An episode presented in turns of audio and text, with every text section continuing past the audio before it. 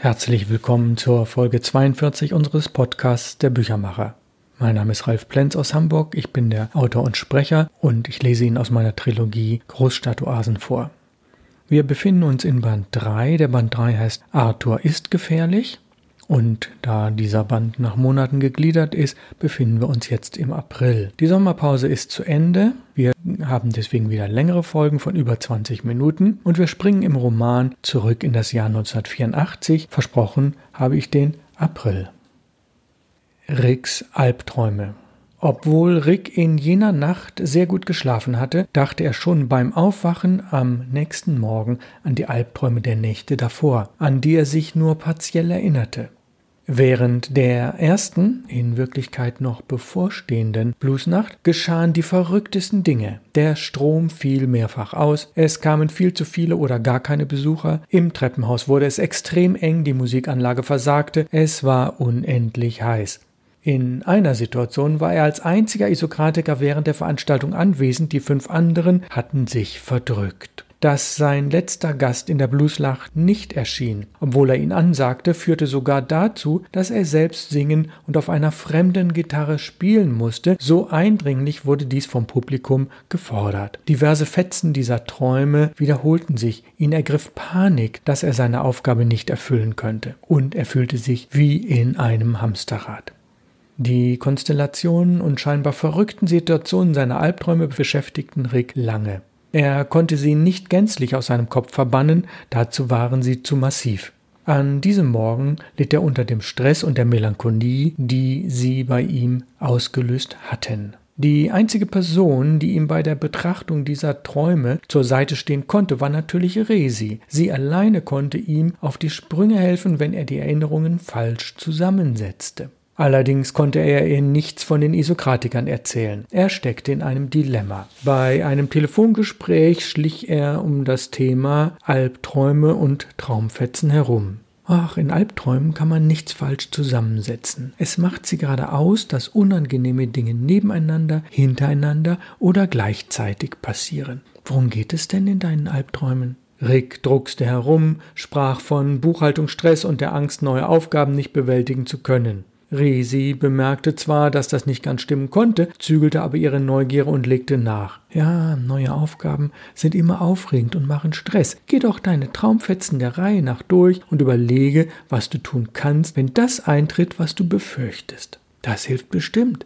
Diese Hinweise von Resi waren natürlich hilfreich und Rick war ihr besonders dankbar, weil sie selten konkrete Ratschläge gab.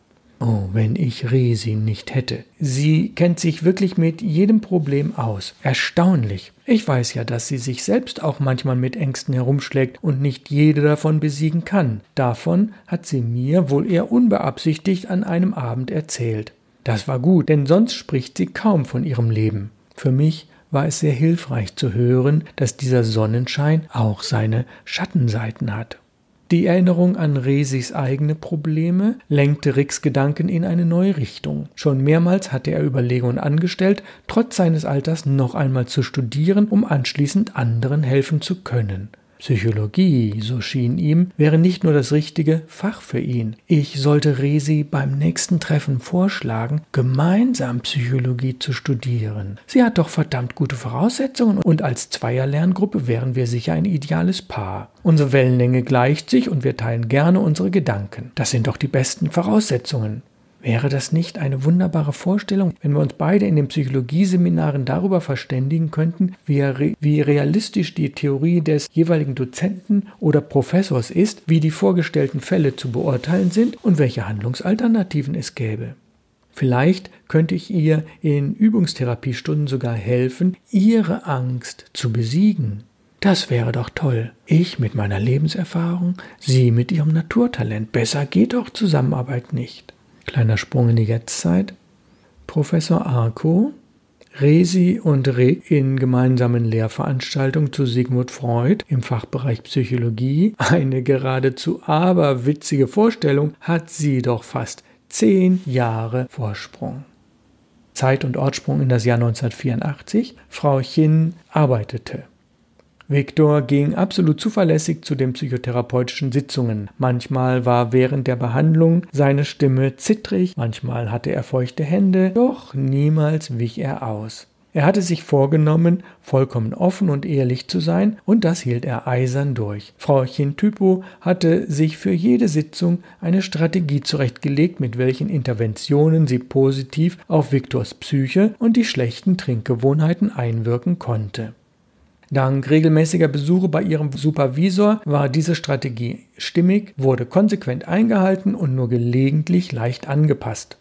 Manchmal dachte Frau Chin darüber nach, ob sie ihre Vorgehens Vorgehensweise verändern sollte, denn Viktors Alkoholprobleme wurden größer statt kleiner. Sie zermarterte sich den Kopf, las weitere Fachliteratur und telefonierte mit Freunden aus dem Studium, die sich auf Alkoholismus spezialisiert hatten. Außerdem tauschte sie sich regelmäßig mit den anderen Psychologen der psychotherapeutischen Praxis aus. Trotzdem kam sie nicht voran. Im Gespräch mit ihrem Kollegen Arthur äußerte sie schließlich ihre Enttäuschung über die Grenzen, an die sie zu stoßen schien. Schade, dass Dr. Fidemus G. rund zu Beginn des Jahrhunderts noch nicht die entscheidenden Impulse setzen konnte, wie dem Alkoholmissbrauch psychoanalytisch zu begegnen sei.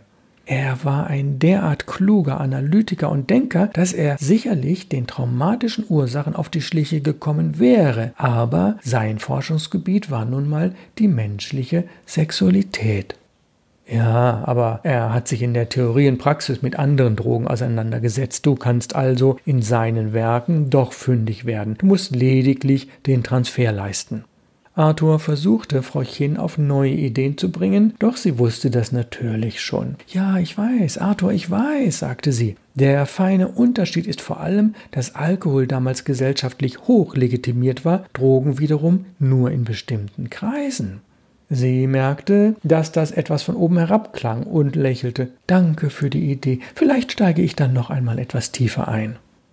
Frau Chins Vorgehensweise, zumindest eine Stabilisierung von Viktors Trinkgewohnheiten zu erzielen, scheiterte jedoch weiterhin. Ein Fakt, den sie, die Erfolgsverwöhnte, gar nicht gut aushalten konnte. Also forschte sie weiter und stellte fest, dass es in Viktors Alkoholtagebuch bei genauer Betrachtung merkwürdige inhaltliche Lücken gab.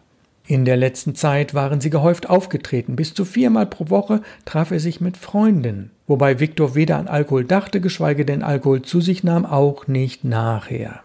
Diese Zusammenkünfte schienen wie mit einem Schleier verhüllt. Viktor berichtete nur verschlüsselt darüber, nannte keine Namen, keine Orte und keine inhaltlichen Gründe. Für Frau Chin war es kaum nachvollziehbar, dass er in allen seinen Bereichen offen, ehrlich und absolut mutig vorging, diesen Freundeskreis jedoch völlig ausklammerte. Andererseits war sie klug genug, nicht zu sehr auf eine Erklärung zu insistieren, damit Viktor sich nicht von ihr zurückzog.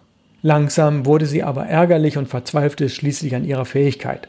Professor Arco riet ihr zu Geduld und verwies immer wieder auf das oberste Therapieziel Vertrauen schaffen, niemals etwas aufs Spiel setzen, das einen Abbruch der Therapie zur Folge haben könnte und immer die Selbstständigkeit des Patienten und seinen Wunsch nach Gesundung in den Vordergrund stellen.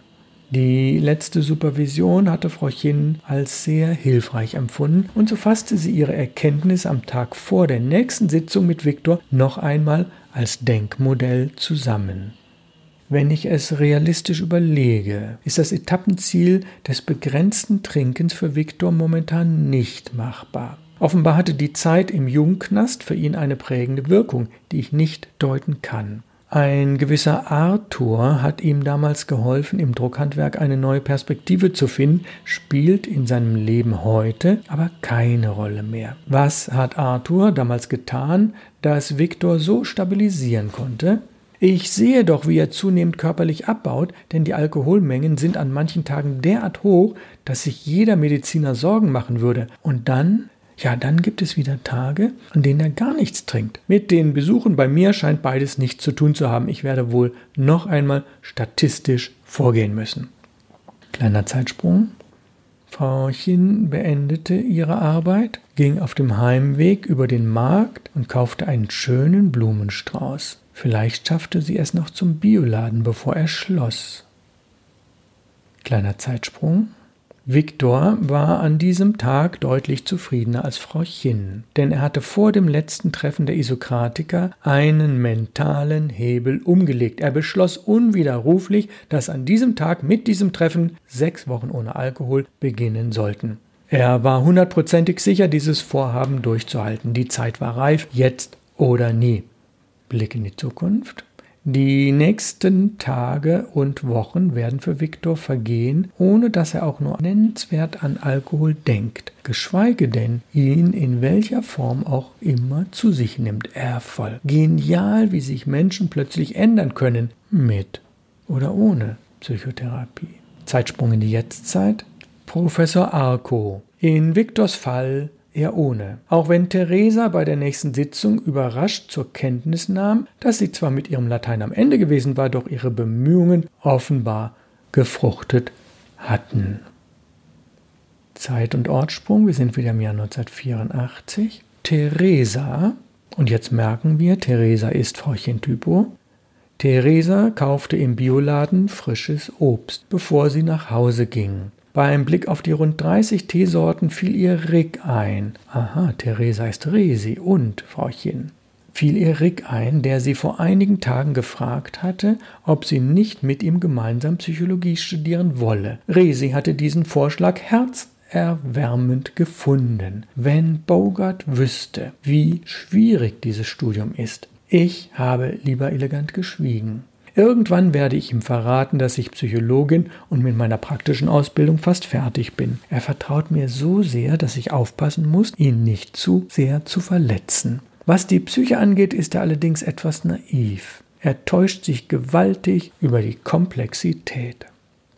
Ja, der Monat April ist zu Ende, wir starten in den Mai. Die Bluesnacht konnte kommen. Die Isokratiker hatten endlich alle inhaltlichen und organisatorischen Fragen zur Gründung des Bluesclubs geklärt und konnten den ersten konkreten Termin ankündigen. Stolz. Stolz vor Freude, stolz auf den sehr hübsch gestalteten Handzettel, der in einer Auflage von einigen hundert Stück über Nacht gedruckt worden war. Einer der möglichen Musiker, Blues Max, übernahm die Verteilung, kein Blatt blieb übrig, so war es vereinbart. Die Isokratiker selbst erhielten kein einziges Exemplar, damit sie nicht in Versuchung kamen, doch den ein oder anderen Freund einzuladen. Zu deutlich hatten sie alle noch das Debakel vom Februar vor Augen, das sie mit ihrer privaten Kinovorführung von Casablanca im Freundeskreis erlebt hatten. Imelda sprach es sicherheitshalber noch einmal aus. Unser Kreis ist für alle Freunde tabu. Und über unsere Veranstaltungen dringt kein einziges Wort in private Freundeskreise unbedingt. Die erste Bluesnacht würde auch unabhängig davon viele Besucher anlocken, da Blues Max die Handzettel genau dort ausgelegt hatte, wo sie von den richtigen Leuten mitgenommen wurden. Die intensive Vorarbeit der letzten drei Monate hatte sich gelohnt. Alles war besprochen und die Isokratiker konnten sich wieder mit philosophischen Themen auseinandersetzen. Sie wagten dabei immer wieder einen Blick in die Zukunft und widmeten sich fantasievollen Gedankenspielen, wie sich die Gesellschaft auch durch ihre Arbeit in den nächsten Jahren verändern könnte. Kleidung, Möbel, Kommunikation. Es gab kaum ein Thema, zu dem sie keine Zukunftsgedanken hatten. Später wird man mit Sicherheit in allen Lebensmittelgeschäften größere Bioecken finden, ohne dass sich jemand darüber wundert. Davon war Yvonne überzeugt, und die anderen stimmten ihr zu. Ja, wir wirken daran mit, auch wenn wir keine Produzenten oder Großhändler sind. Wir bewegen einiges, indem wir die sind, die wir sind und weil wir unseren Prinzipien treu bleiben. Ganz kleiner Zeitsprung.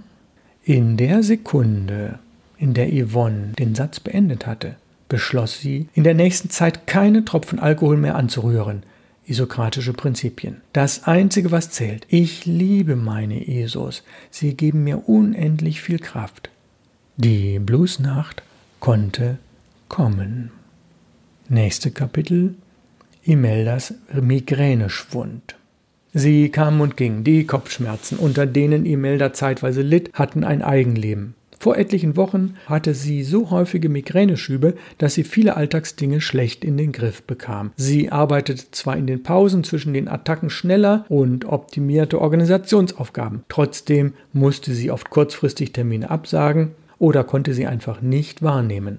Leider fiel in diese Zeit auch die Konzeption des Handzettels für die Bluesnacht. Glücklicherweise hatte sie es rechtzeitig geschafft, das Blatt zu gestalten und beim Setzer und Drucker abzugeben. Die fertigen Handzettel mit ihrem sehr kreativen Text konnte sie leider nicht noch einmal ansehen. Hm, das war ihrer Ansicht nach nicht schlimm, denn sie vermutete, dies würden die anderen Isokratiker schon erledigen.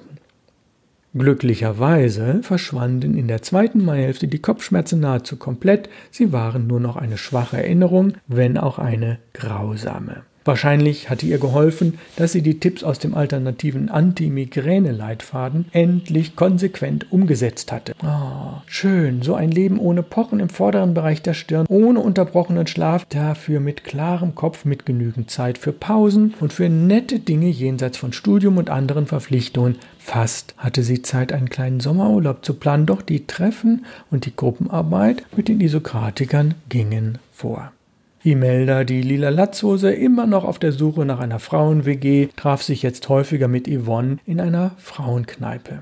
Dort wurden am schwarzen Brett kreative Kurse, Yogastunden, Tauschgelegenheiten, Selbsterfahrungsgruppen und WG-Zimmer angeboten.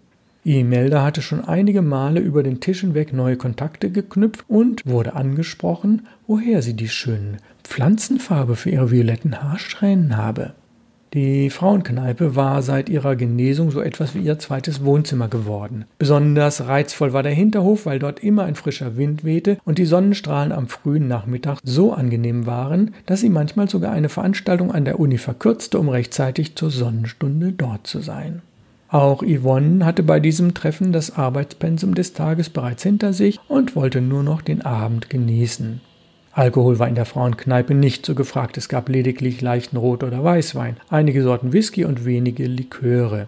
Imelda, die selbst niemals Alkohol trank, hatte sich inzwischen daran gewöhnt, dass Yvonne bei ihren privaten Treffen immer wieder Hochprozentiges bestellte. Heute war es jedoch ein Milchshake. In den Wochen zuvor hatte die Grüne mal mehrere Whiskys, mal starke Liköre so schnell hintereinander getrunken, dass Emmy nahezu sprachlos war. Mittlerweile vermutete sie bei Yvonne ein Alkoholproblem. Warum blieb sie heute bei einem Milchshake?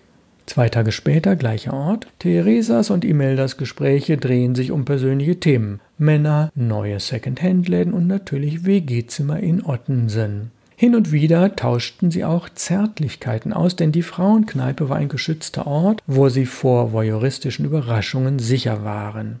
Emmy genoss den schönen Abend und ging, als sie merkte, wie spät es geworden war. Auf dem Nachhauseweg grübelte sie, ob ihr privates Treffen vorgestern die Isokratiker-Regeln verletzte. Ihr Verdacht, dass Yvonne eigentlich absturzgefährdet war, verstärkte das ungute Gefühl. Kann und darf, ja, kann und darf ich meinen Eindruck thematisieren oder muss ich zusehen, wie eine Freundin in ihr Verderben läuft? Geht mich das überhaupt etwas an oder nicht? Ich rede ja schließlich auch nicht über meine Kopfschmerzen. Emmy verließ den Bus und ging Richtung Elternhaus. Sie fühlte sich befreit, weil ihre Probleme endlich weg waren. Und da sollte sie sich mit Yvonnes Problemen belasten? Nein, das wollte sie nicht. So, letztes Kapitel für heute. Steins Sprechstunde.